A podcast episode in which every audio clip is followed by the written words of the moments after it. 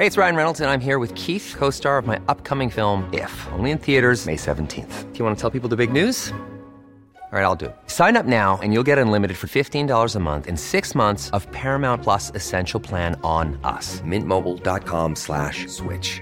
Upfront payment of $45 equivalent to $15 per month. Unlimited over 40 gigabytes per month. Face lower speeds. Videos at 480p. Active Mint customers by 531.24 get six months of Paramount Plus Essential Plan. Auto renews after six months. Offer ends May 31st, 2024. Separate Paramount Plus registration required. Terms and conditions apply if rated PG.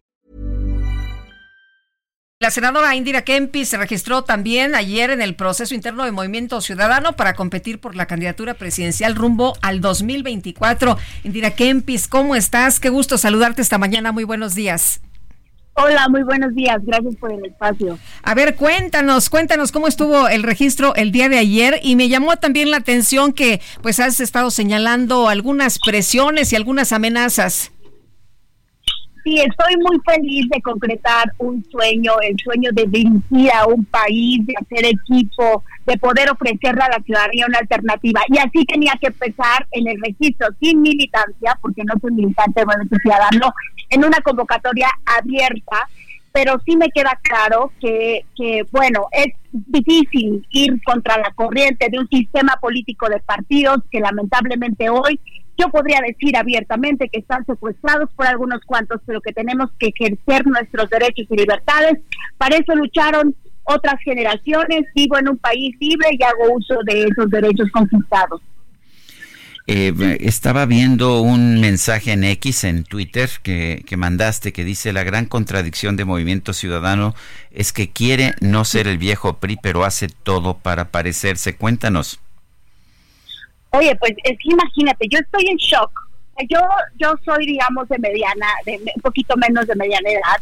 Soy millennial de las viejitas, pero sí me acuerdo de las historias de mis abuelos, de mis abuelas, eh, de mis padres, diciendo estos, de, estos términos del dedazo, la cargada, la urna embarazada, eh, el destapado, el destape. Entonces, yo sí, sí amanecí en shock. Les confieso que, que, que parece que estamos regresando a 1970 con esas fotografías en donde hay un favorito, no se puede salir de la decisión. Damos la percepción de que no es una convocatoria abierta y que más bien ya está tomada la decisión al interior del movimiento ciudadano. Ahora bien, eh, hablamos mucho de hacer algo nuevo, de ofrecerle a la ciudadanía una cultura política diferente, y yo pienso que eso no es novedad, eh, que lamentablemente estamos cayendo en prácticas que más allá de hacer la contundencia de lo que creemos o que podemos dar, es ir pasos hacia atrás y lamentablemente esa es su contradicción. No nos queremos parecer al viejo PRI, pero, pero pues hoy amanecimos con cargada.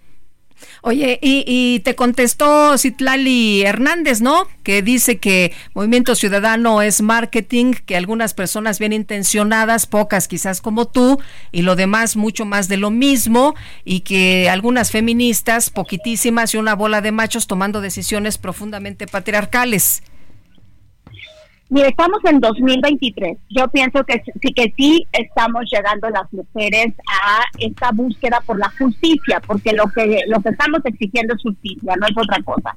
Y sí pienso que hoy la política en general, en todos los partidos políticos, hay clubes de Toby haciendo esas decisiones, pero que nosotras que ya llegamos, que hemos luchado por la paridad, que tenemos también derechos y libertades, pues no tendríamos por qué estar exigiendo en 2023 que nos den visibilidad o que nos den un asiento o que nos mire, pues no somos animalitos, pues, o sea, ya pasamos esa historia en la humanidad, en todo el planeta. Entonces son los países más avanzados que otros, pero ahora mismo mi reflexión es que Movimiento Ciudadano sí tiene un gran reto y un desafío, y es ser un proyecto real. Si somos una alternativa como movimiento ciudadano, bueno, entonces lo tenemos que demostrar. Si no, pues somos más de lo mismo. Si no, ¿por qué eh, mejor no, eh, con toda honestidad, se desnudan los pactos para que entonces la gente tome decisiones? Creo que nadie se espanta a estas alturas de si somos de izquierda, de derecha, de arriba, de abajo, pero hay que decirlo con claridad. Bueno, ¿qué, qué, qué, viene ahora? ¿Qué pasa si se confirma esta cargada a favor de Samuel, ah, de Samuel García? ¿Qué, qué, qué harías? Bueno, para eso tenemos los tribunales. Yo, yo pienso que estoy haciendo el ejercicio pleno de mis derechos constitucionales adquiridos, ganados, legítimos. Entonces, ahora mismo pues se supone que es una convocatoria abierta. Nadie ha entregado las 500 mil firmas en mínimo 17 estados que tenemos que entregar, que a partir del 20 de noviembre vamos a recoger en los tiempos y formas que nos marca la pre-campaña. Entonces, si nadie ni siquiera las ha entregado, el primer requisito a cumplir no está hecho. Por lo tanto, eh, todavía tengo dos meses para demostrar que efectivamente estoy dentro, estoy cumpliendo los requisitos de una convocatoria, que quiero llevar a buen puerto este proyecto político, porque al interior, y también voy a hacer las excepciones, hay hombres y mujeres libres que no pertenecen a la cúpula, que no están de acuerdo con las decisiones que se están ya tomando, por lo visto, y con ellas y ellas eh, voy a construir y por supuesto con la ciudadanía, porque lo que yo estoy ofreciendo es que usemos el vehículo. Eh, estos partidos que están sostenidos con los impuestos de la gente, lo sostiene la gente, que usemos ese vehículo. Tenemos una alternativa más para poder llegar a la presidencia de la República y, como digo yo, convertir en esta historia de México a la silla presidencial en un comedor. Eh, Indira, eh, ¿quién te está amenazando? Eh, de, ¿Del mismo movimiento te están amenazando, te están presionando? Mira, ha habido amenazas que estamos en investigación, por supuesto, porque no podemos incriminar absolutamente a nadie, pero sí han habido presiones. Presiones como tal, sí las hay. Porque imagínate, de hecho lo que ayer pasó es una presión. Es terrorismo psicológico. Que te hagan una cargada, no solamente a mí, a otras seis personas que están enlistadas también, que tampoco sé de dónde salieron, pero ahí están. Entonces, eso no es correcto porque al final del día son presiones. ¿Para qué? Para que yo me vaya a mi casa. Yo por eso ayer cuando estaba con la constancia mano arriba, decía, no quería que, que vaya, no quieren que llegue, pero aquí estoy, no me voy a ir a mi casa.